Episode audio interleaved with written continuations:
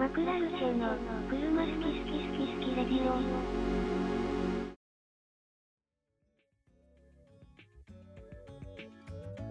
こんにちは。こんにちは。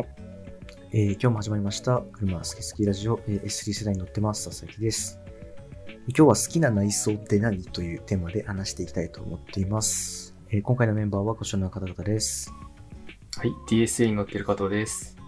ニクラスカブリオで乗ってる庭です。はい、えーよろしくお願いします。お願いします。お願いします。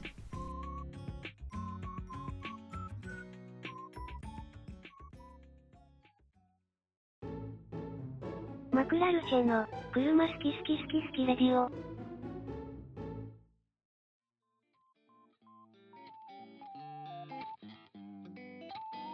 はい。では、それでは、好きな内装って何っていうテーマで話していきたいと思います。まず、このテーマを思いついた理由で言うと、まあ、いろんな車買おうと思ったりしてみたときとか、まあ、なんとなくカーセンサー見てるときとかに、まあ車の外装ばっか見ちゃってるんですけど、実際に運転してるときって、内装しか見てねえなっていうことに気がつきまして、実はこうドライバーというかも愛車で一番見てるのは実は内装だなっていうのになんかうんなんとなくこう衝撃を受けたところがあってそういやそうじゃんみたいななんでですね。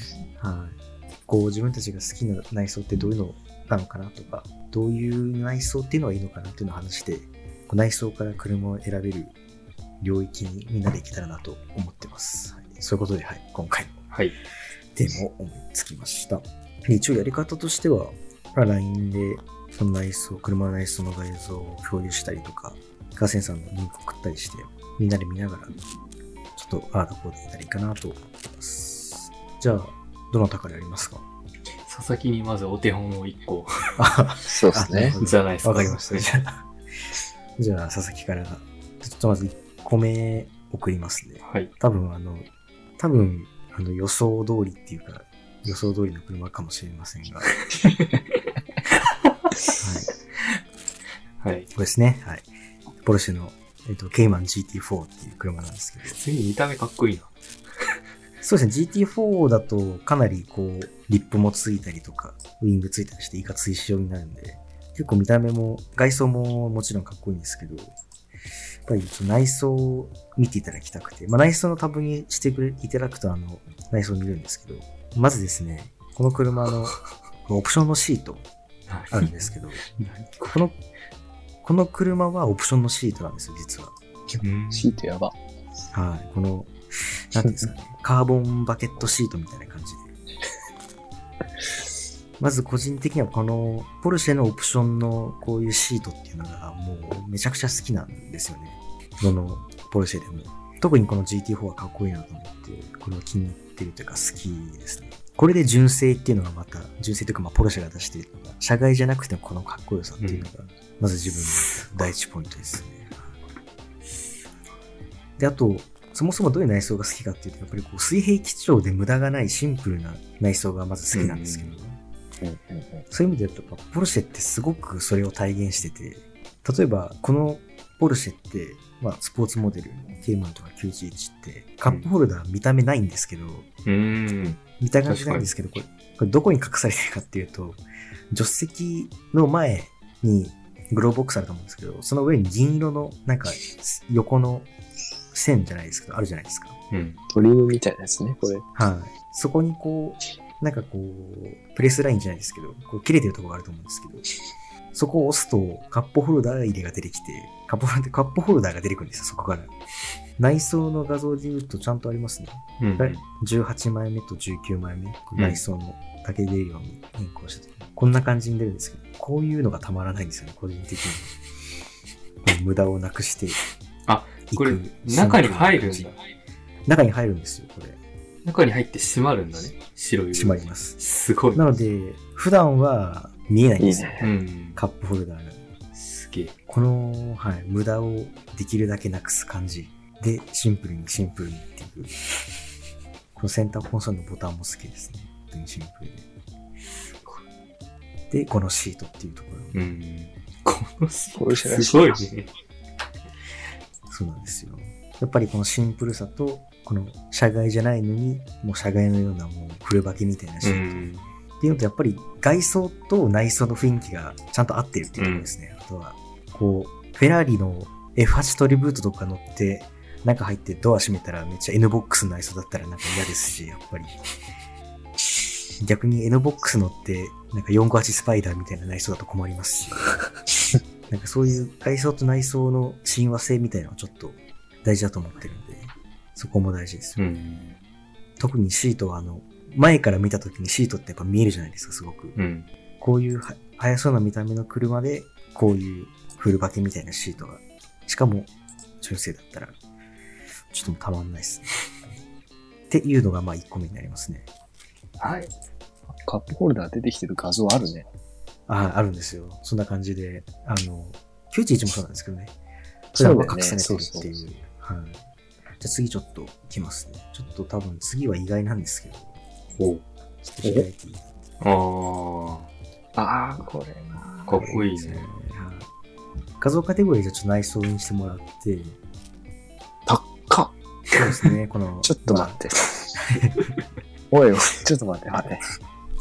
一応まあ、車の名前を言うとアストンマーティンの、あの、バンギッシュ S っていう車なんですけど、まあ、そうですね、車列速が2727万1000円なんですけど、家じゃん。家ですね、本当に。まあ、この車の内装を見たのが、あの、ロペライオの、こう、うん。レビューだったんですけど、内装がかっこよすぎて、アストンマーティンの中でも特に、なんていうんですかね、この、まあ、シンプルさはもちろんなんですけど、この、なんていうんですかね、とにかく他の車と違うところ、例えばメーターが、アストンマーティンって普通の車とは逆っていうか、その、速度は、速度は左回りなんですけど、タコメーター右回りなんですよ、アストンマーティンって。えそう逆なんだよね。そうなそうなんですよ。普通の車だとどっちもと時計回りですけど、うん右側にあるの同じ方向に行くもんね。はい。右側にあるタコメーターは、あの、反時計回りになるので、シンメトリーな動きするんです。そうなんですよね。まあそういうとこだったりとか、あの、普通、電動シートのところって画数じゃないですか。うん。なのにこれは乗った時にあのセンターコンソールのサイドに見えてたりして、こう、なんていうんですかね、謎にアクセントになってたりして、確かに。そういう、なんていうんですかね、高級感の演出がところどころあるところっていうのが、うん、なんかやっぱりドイツ車と違うなっていう、イギリス車っぽい、なんていうんですかね、やっぱりジョークがうまいというか、皮肉ってるというか、本来隠すものをこう、あえて出して、しかもメッキに塗るっていう、この、いやらしさがちょっと好きなんですよね。独特まあ、とやっぱり、あとやっぱシンプルさなんですかね。うん。あとなんか単純に気づいたのはやっぱ赤赤ステッチが好きなのかもしれないですね。個人的に。ああ。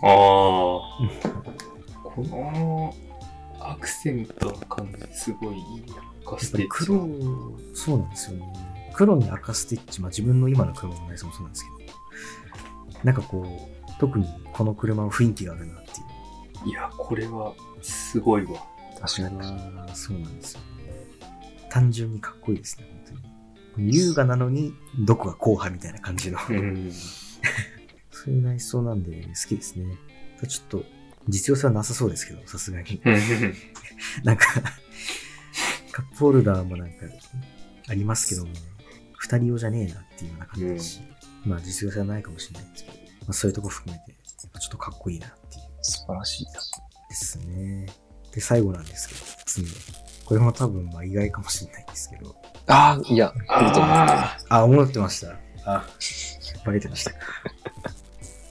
これですね。はい、DS の、あの DS7、DS7 のクロスバックなんですけど、これはもう本当に近年稀に見る革命的な内装だと思ってるんで、個人的には。2枚目ですかね。内装ね。はいはい。はい内装の2枚目？はい、内装カ内装カテゴリーの2枚目なんですけど、なんていうんですかね、この、他にないんですよね。例えば、ハンドル取って、例えば911とケーマン並べたら、多分わかんないんですよ。どっちが、どっちだか。で、変な話、そう、最近だと、最近のちょっと違ってますけど、ちょっと前の車とかだと、まあ、特に軽自動車とかだと、ホンダなのか、日産なのか分かんなかったりと思うんですけど、これって DSM しかないなってそうなんですよね。そのセンスっていうなんかこの2020年に出すかっていう。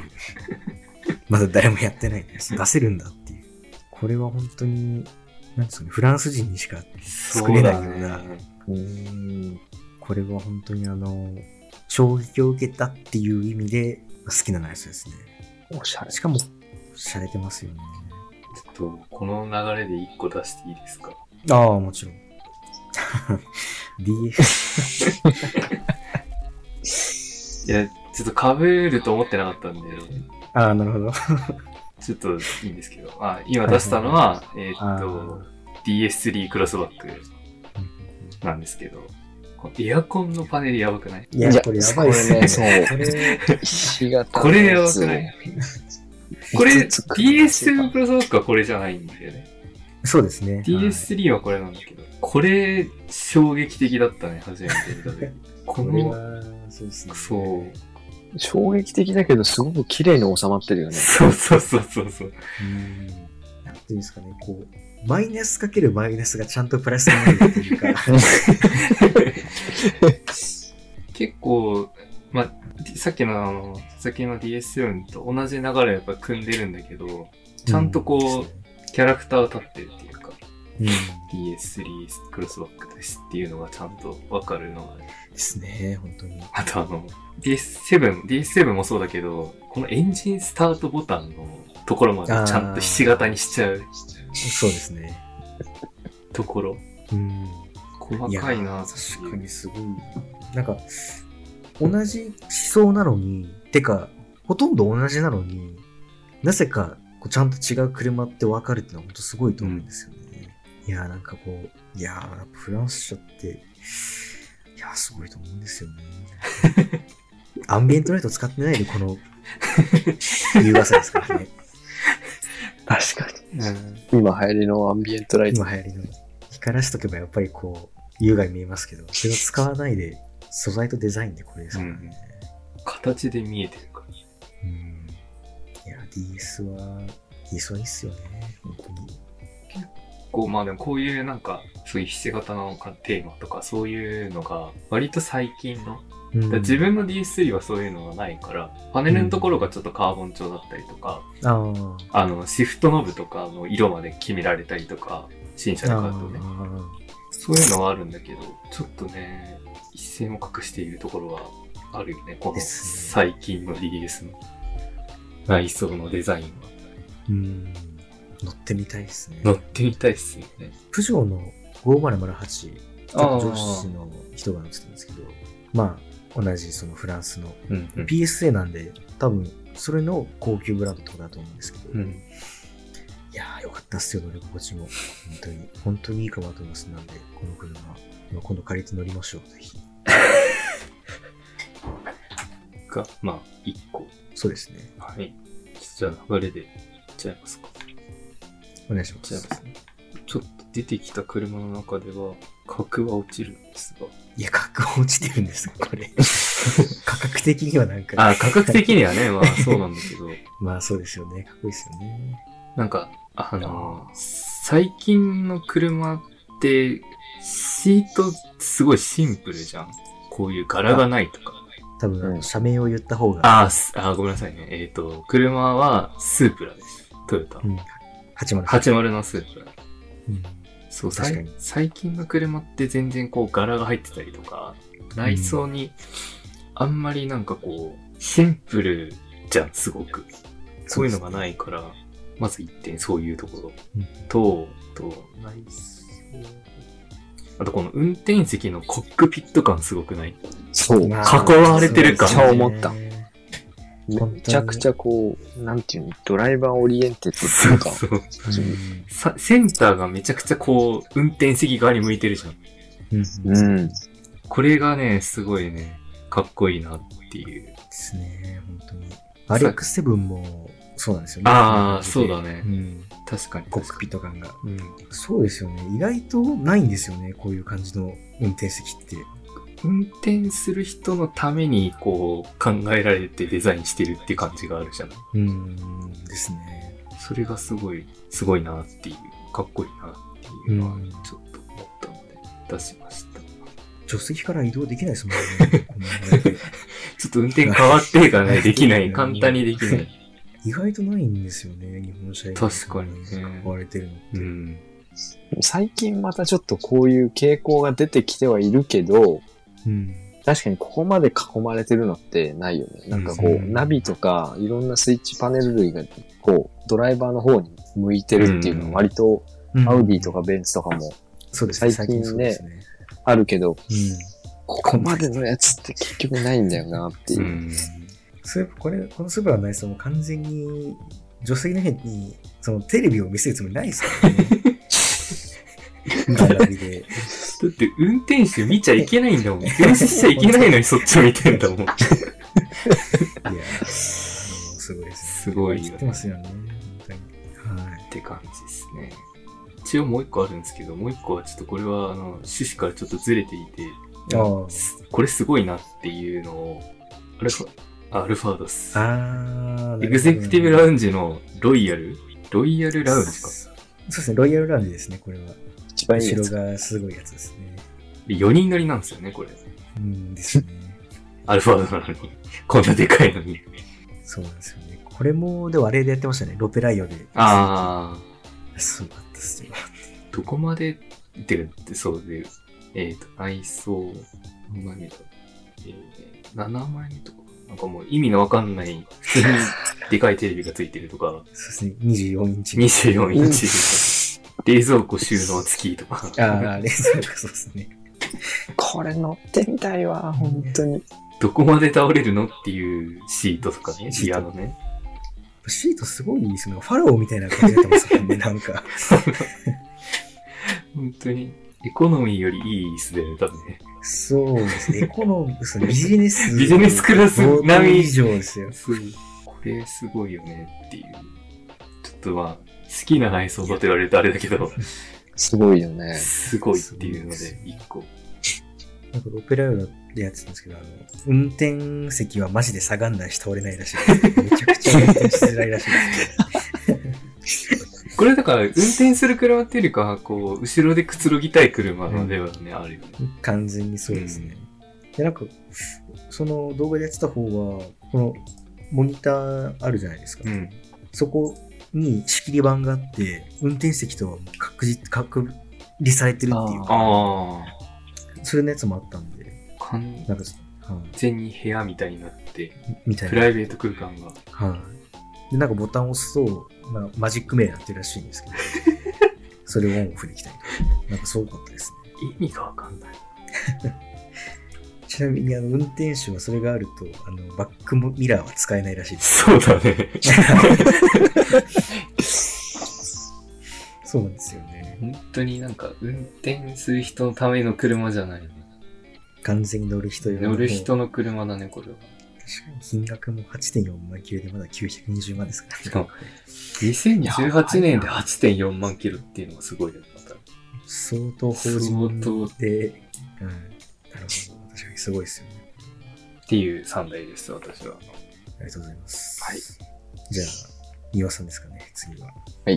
なんか、5社の情報じゃなくて、普通に画像検索で引っ張ってきちゃったんですけど、あ 全然大丈夫。最初はまあ、これで、あー、はなるほど。S 22の S クラスですね。はこれは、これ初めて222がデビューした時に、俺がうん個人的に衝撃だったのは、い。はい。メーターパネルとナビゲーションのあれが一体化のめちゃゃめちゃでかいモニターがドーンって真ん中にあって、っですね。ていうめちゃくちゃインパクトがある。うん。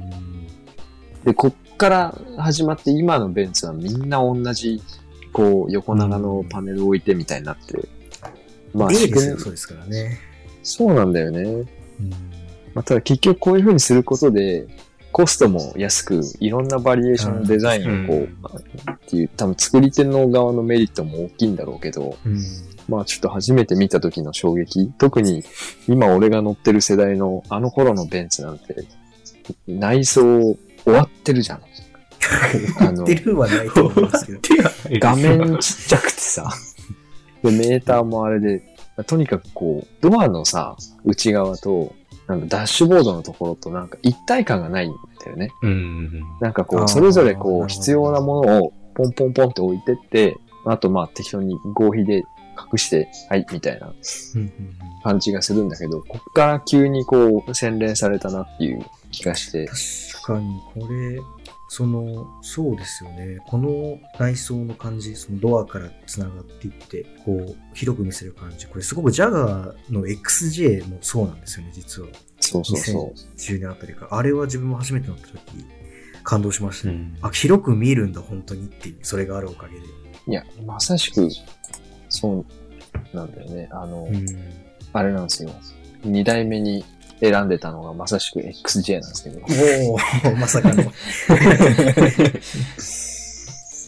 この一体感は。XJ の圧勝だと、そうこれすごいね。ぐるっと一周うんあって、で、これがあると本当に今佐々木が言ったように、広さ感がすごいっていう、うん。立体感もあって、そうなんですよ。これがこんな余裕を生むんだっていうか、うんダッシュボードの広さを目いっぱいこう視覚的に活かしてるデザインというか、これ感動するよね、乗った時ね。ドアのところまで繋がってんのすごいね、これ。うん。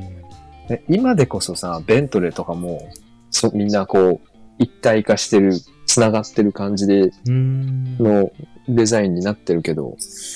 この頃はそういうのがこう、なんだろう、うん普及していく最中だから、なんか衝撃がたくさんあったっていうか、そうですね。すごい、自分も感動しました。特にあの、なんていうんですかね。完全にわざとやってるなっていうのは、ちゃんと真ん中にジャガーって書いてあるっていう。そうそうそうそう 本当だ。意図的にやってるなっていう、そうですね。XJ ナイスはすごかったです。これすごい。真ん中に置いてある時計？うん。さねさらに奥がめっちゃ広いっていうのがさ、うんあのうん。もともと車はね、ダッシュボードの奥って広いからさ、うん。こういう空間があるんだけど、そこまでもデザインとして見せるっていうのが、いややっぱり衝撃だったんだよね。ですね。っていうのがうん。い2代目ですね。で、やーいい内装だな。ラストは、締めの。締めは、あ結局 なるほど。えー、原稿911ですね。そうですね。いや、これは、まあ、なんだろうな。個人的にすごい好きかとかっていうとちょっとまた違うんだけど、はい。真ん中の、ななんだろう、メーターパネルだけが多分物理メーターで、両サイドがモニターなんだよね、多分これ。ああ。で5連のメーターっていう伝統を活かしつつ、そうですね。はい。活かしつつ、モダンを目いっぱい入れて、で、遊び心はあんまりないようだけど、ポルシェにしては異質な、911だけのこうちょっと特有の、特有のっていうか他にない、他のモデルにないインテリアで特別感がすごいあって、あうんの、そうですね。一個前の911にはない特別感、高級感が若干あるっていうか、うん。そうですね。完全にあの、なんていうんですかね。パナメーラって言われても違和感ないんですよね、はっきり言って。そうそうそう。それぐらい高級感が出て、かつ5連メーターっていう伝統を持ってるっていう。そこはいいですよね、本今までの流れをちゃんと組みつつ、それ当に。を崩さないで、うん。今風にアレンジしてっていう意味で、なんだろう、ベストバランス賞じゃないけど、うん。世界観、なんだろうな、世界観というか整合性というか、うん。がすごいうんよくできてるなっていう、温故知新ってやつですよね。まさしく、そうだね。まあちょっと自分が好きなラグジュアリーカテゴリーとは違うけども、うん。うん。うんあ、これはいいわってうん思った内装でした。これは確かに。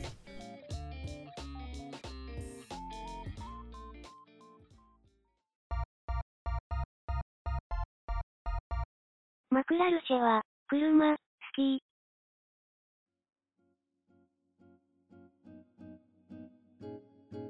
って思って画像1個戻すともうめっちゃすげえっていう、やっぱり、個人的には。XJ がちょっと久々に見ると、特にこの白い、その、白いレザーシートやばいですね、これ。白とこの、な、何色なんだ小豆色みたいな。うんそうですね。色と組み合わせ色小豆色みたいな。思いつかないですよ、こんな。こあれの、だよね。なんか、でっかいモニターに頼らずとも、うんモダンで上品で高級感マックスっていうの結構よくできてるよね。いやー、できてますね、本当に。いやー、やっぱこういうのを見ると、あれですね。こう、自分の車も、確かに言っても、いや、言ってもレンカーグレードだよなと思っちゃいますよね。比べちゃいかんよ、もう。まあそうですね、新車価格、1000万、2000万レベルですからね。レベルが違うもん。いやー、すごいな。こう考えると、何ですかね。ちなみに、加藤さんどれが一番好きでした？この9台の中で。9台の中で？はい。ええー、バンキッシュかな。おー、その心は何でしょう？黒赤ってかっこいいよ。あステッチの赤と、うんっていうのと、なんだろう、こうシンプルだけど、こう、なんていうかな、シンプルだけど、ちょっとおしゃれな、粋な感じがあるのああ、なるほど。かな。うーん。確かに。絶対買えないけどね。まあそう、すいません、700万円。2000万円引きされてもちょっと出てないですね。1000万円引きしても買えない。うん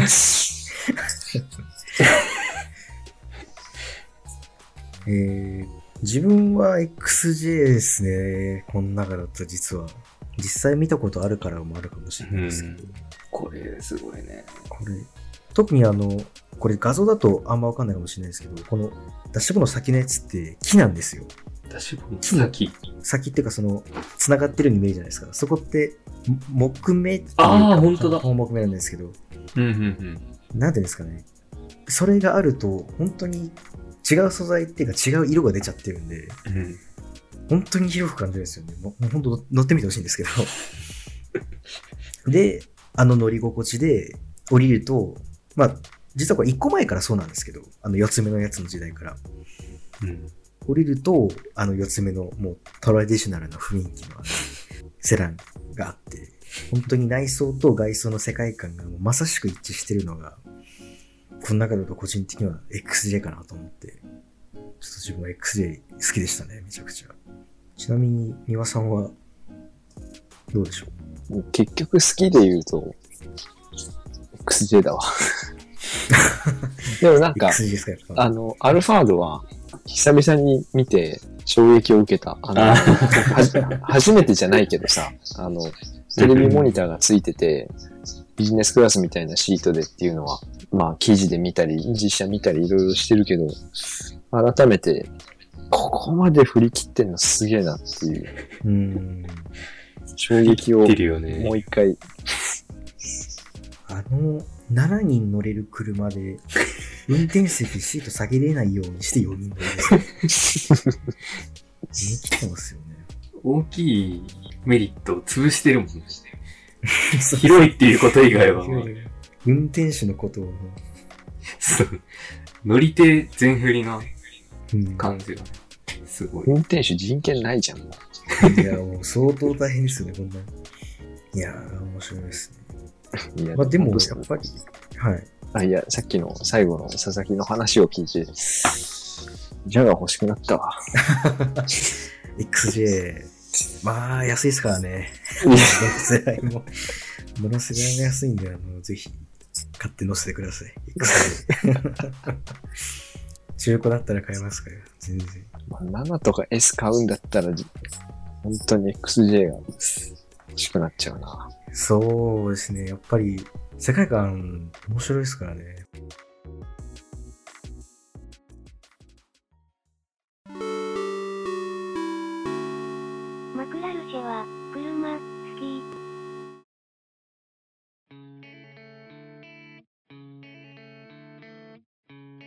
結局、皆さんかっこいいって言ったのは、やっぱりイギリス車だったんですよね。バンギッシュ含めて。